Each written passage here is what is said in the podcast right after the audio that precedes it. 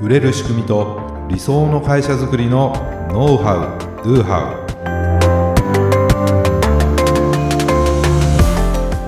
ウこんにちはビズクリエイトの渡辺ですこんにちは、ビズクリエイトの武井です。今回もよろしくお願いしまおす。願いします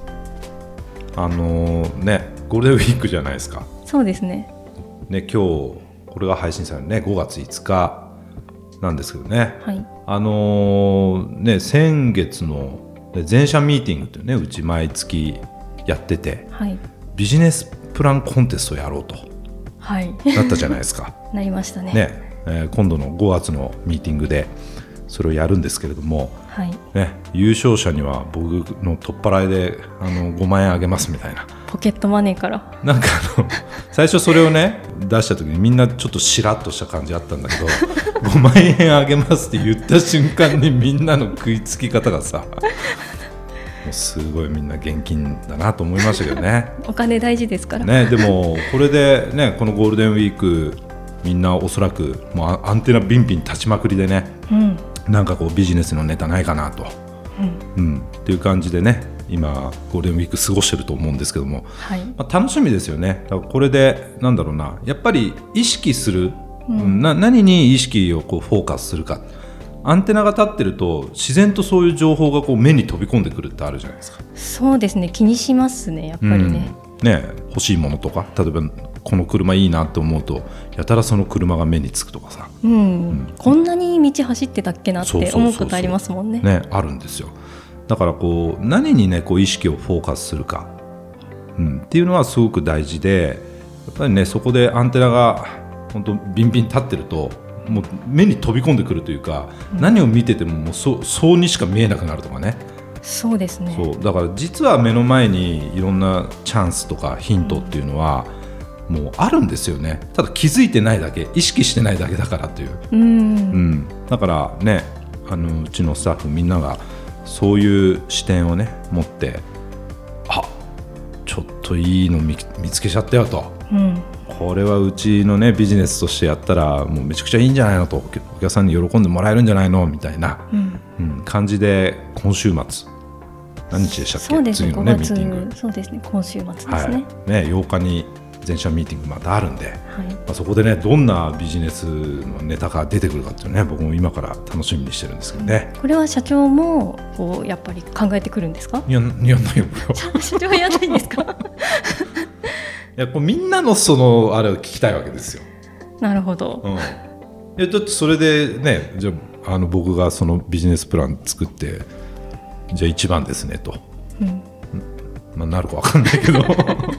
まあそれはどうだから結局それ僕の独断で決めていいのかなんか投票制にしようかなとかうーんいろいろ考えてるんですよ、なるほどうん、でもねほんと5分ぐらいのプレゼンで、ね、よくエレベーターピッチとかってそのエレベーター乗ってる間にプレゼンはいしろみたいなね、はいはいありますよもうそれに近い感じですよだからやっぱ5分でどこまでつかめるかみたいなうんなんかこのポッドキャストのね最初のオープニングとつかめてる感あんまないですけどこの5分弱ぐらいでねなんか皆さんに興味持ってもらえるようなはい話をしていければなと思うんですけどねもう打ち合わせなしでやってますから、ここはそうですね はいちょっとドキドキしながらねいつも話してますけども。はい、はい、ということでね、まあ、何に意識をフォーカスするか、ねうん常にアンテナを立ってるとどんどんね、うん実は目の前にいろんなヒントやチャンスあるんだっていううん、ちょっといい話になりましたかね。そうですねはい一つのその見えてるものをこうよく観察してみるとか、うんアイディアを組み合わせてみるとまた新しいものが見つかるそとうですねかありますからねその通りだと思います。私もプレゼンに向けて頑張ろうと思はいい、ま頑す張ってください。はい、はい、はいえーでは今回のテーマははい何でしょうか、今回はですね、まあ読まれないメルマガと読まれるメルマガとはいいうことについてなんですけども、はいなんかメルマガなんてもう読まないでしょと、うん、誰も読んでないでしょみたいなことをたまに聞くんですよ。そうですね全然そんなことないじゃないですか。ないですねうちがあのメール配信システムをもう20年近くやれてて、うん今もユーザー様がねこう増えてるっていう状況はい、はやはりまだまだ読んでメるルかマらガっていうそこうとでですすよね。メルマガが有効だからなんですけども、はい、結構いやいやもうなんか LINE でしょとかうん、メールなんてさああなたはそうかもしれないけどみたいなね、うんことあるんですよ。だからなんかこれから何回かにわたってはい、メルマガをねじゃあ読んでもらうにはどうすればいいかっていうことについて話していきたいなというふうに思います。はい。はいね、でじゃあまずねメルマガじゃあ読まれないのかと読まれるメルマガとは何なのかっていうことなんですけども、はいこれねメルマガが読まれないんじゃないんですよ。うんメルマガは読まれるんです基本的に、はいね。読まれないメルマガを送ってるから読まれないってことじゃないですか。ああ、言われてみればそそういうことですよね。そうですね。そうそうそうでコピーライティングのね、はい世界とかでも結構よく言われてるう言葉があってその3つのノットっていうのがあるんですよ。三つ。ノットノット。はい。まずその読者とか、ねまあ、見込み客と顧客でもいいんですけども、はいまず僕らはそのコピー書くじゃないですか、セールスレターでも、ええメルマガでもそうなんですけども、まず読まないんです大前提が、みんな読まないいっぱい書いてあっても、こそうう流しちゃったりとかしますよね。僕らはもう一字一句読んでもらえてるつもりでいるけど、うん読まないじゃないですかそんなに細かいところまで全部読むかって言われたら、そうですね。。なんか流し読みみたいうなんとか、もう途中でやめちゃうとかあると思うんですけども、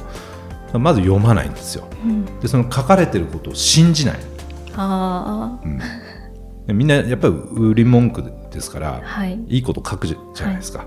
ね、だから基本的には信じないんですようん。で3つ目が行動しないうんこっちはもっとこう何かじゃあ、えっと、メールアドレスを登録してもらいたいとかはい。なんかアクションを起こしてもらいたいと思ってるんですけども行動しないんです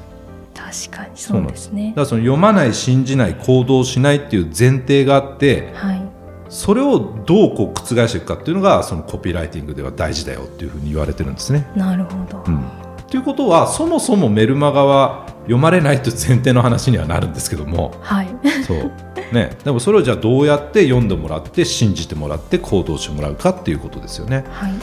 で読まれない、ね、メルマガの特徴どんなものがあるんですか。うんこれね、まあ、読者とのまず関係性がまあ低い。うん。うん、やっぱり知らない人とかね、まあ、あんまり知らない人のメールって優先して読まないじゃないですか。やっそぱうりで知すっね。てる人とか好きな人とそかうねですね。うん、やっぱファンであるとか、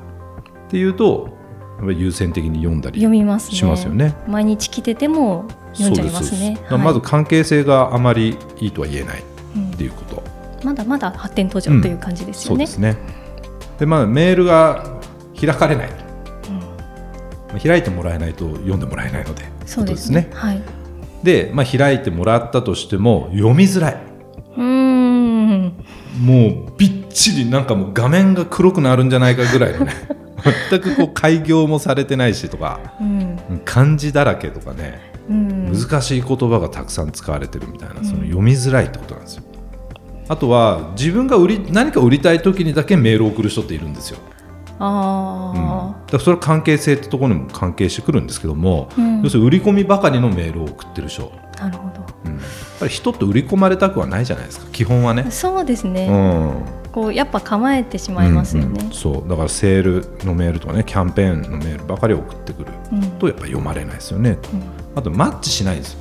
要するに自分が提供している情報と受け手がはい。知りたい情報とか、はい。うん、それがマッチしないっていうことですよねだはいはいはいはい。から特に、まあ、大体そういう場合は配信会場僕もしますけれども、はいなんかちょっと違うなと、そうですうんね。欲しい情報はないなとか、うん。うん、ずれてるなとかそしたらやっぱ読まれないですよねってことなんですね、はい。まあ、だから今ね読まれないメルマガの特徴っていうんですか、まあ、当たり前っちゃ当たり前なんですけども、なかなか自分が配信側になるとうん。結構忘れがちなん忘ですねれちゃいますねそこう誰が読んでるんだろうとかっていうことを忘れてしまって、こう自分が書きたいことをすごく書いてしまうことは私も経験がありますね。いいんですけどね書きたいこと書いてもいいんだけどでもそれって本当にその読者の方は知りたいのかなっていうチェックは必要かなと思うんです。はい、ね、じゃあ逆にね読まれるメルマガの特徴ってどういうものがあるかというともうその逆ですよね。うんもう読者との関係性が非常に高い、はい、ね、いい関係性ができているってことでまずメールは開いてもらえるってことはい、そして読みやすいってことですね。大事ですうねん。ストレスなくメールが読めるスッと入ってくるというかはね、いはい、だからそれはあの体裁もそうだし使う言葉とか書き方、その漢字を例えばひらがなにしてみるとか、難しい専門用語は使わないとかはいはい結構ねなんか専門用語とか使いがちじゃないですか。そうですねそうね、僕らも今そのオートビズの、ね、管理画面のデザインを変えていますとはい、 UI ユーザーインターフェースの略で僕ら UIUI って言ってるんですけど、よく言いますねねだから社内的には新 UI って言ってるんだけど、はいじゃあそれはあのユーザーさんにとって分かる言葉なのかみたいな、この間そんな UI って何ってなる方って多分いらっしゃるんいでますすよよね。ね。はい、だけど当たり前のようにそれを使ってあのランディングページ作ってたじゃないですか。確こかのに間そうねですいやよこね。れ UI じゃなくてって まあ新画面オートビズの新画面って言った方が分かりやすいんじゃないみたいな話、うん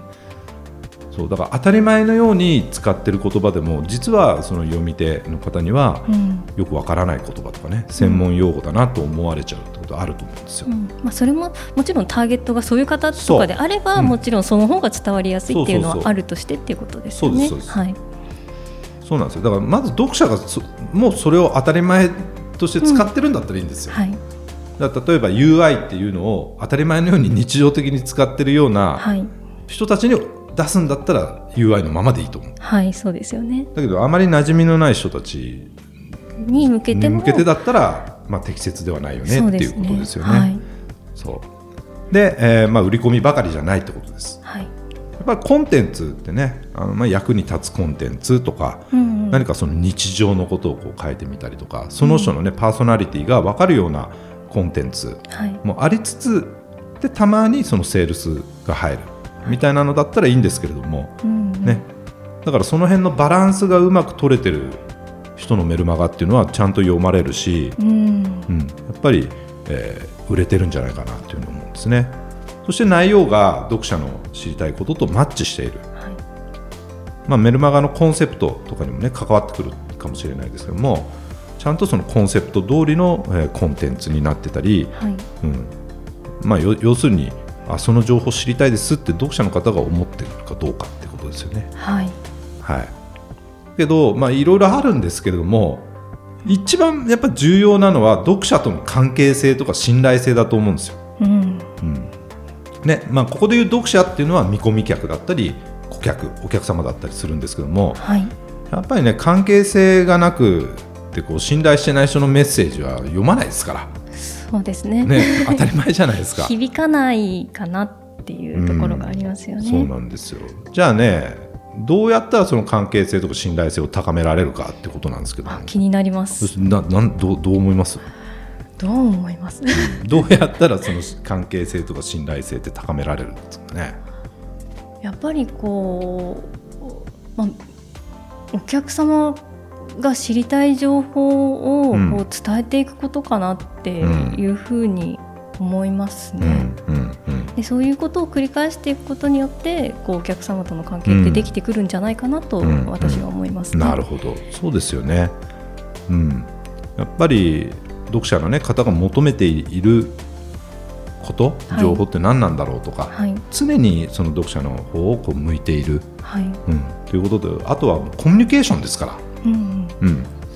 あのまあ1対他ではあるんですけどもでも1対1みたいなもんだと思ってもらってもいいかなと思うんですねうん、個人的な、まあ、メールのやり取りってあると思うんですけども、はい、でまあ、友達だったりとか大切な人だったらその人のことをすごく気にかけるじゃないですかはい、今どうしてるかなとか、うん、うん、どんなこと考えてんだろうなとか、うん何に困ってるんだろうなとかっていうふうに読者のことを本当に気にかけられるかどうかかなと思うんですよ。うーんそれで、ね、情情報をこう発信して、まあ、コミュニケーションを取っていくっていうだからまあメールってもうコミュニケーションツールですからはいセールスツールの側面もありますけどはいもともとはねコミュニケーションツールなわけじゃないですかそうですねそうう、ですねん、だからそうやってコミュニケーションをまず取って、はいえーまあ、僕らはねご縁を育むとも言いますしその絆を深めるっていうような言い方をしていくんですけども、はい売ったろうみたいなんじゃなくて、うんどうやったらねこの人たちと、えーご縁をね育むんではい絆を深められるかっていうようなことを考はいえながらね、はいメルマガをやっていただくと、うんうん読まれやすくなるんじゃないかなという話です。はいはいでまあじゃあそれで読んでもらえるんですけども、はいでもまず開いてもらえないとですよねとどんないい内容を書いたとしても、はい開かれなかったら意味がないわけですよ。そうですね。はい、ということでね、あの次回はこう開いてもらえるメールの件名についてはい、ちょっとお話ししたいなというふうに思います。はい、はい、次回も楽しみですね。はい、では今回は読まれるメルマガ読まれないメルマガについてえーお伝えしましたご感想ご質問は説明文に記載の URL からメッセージをお送りください今回もご視聴いただきありがとうございましたはい、ありがとうございました。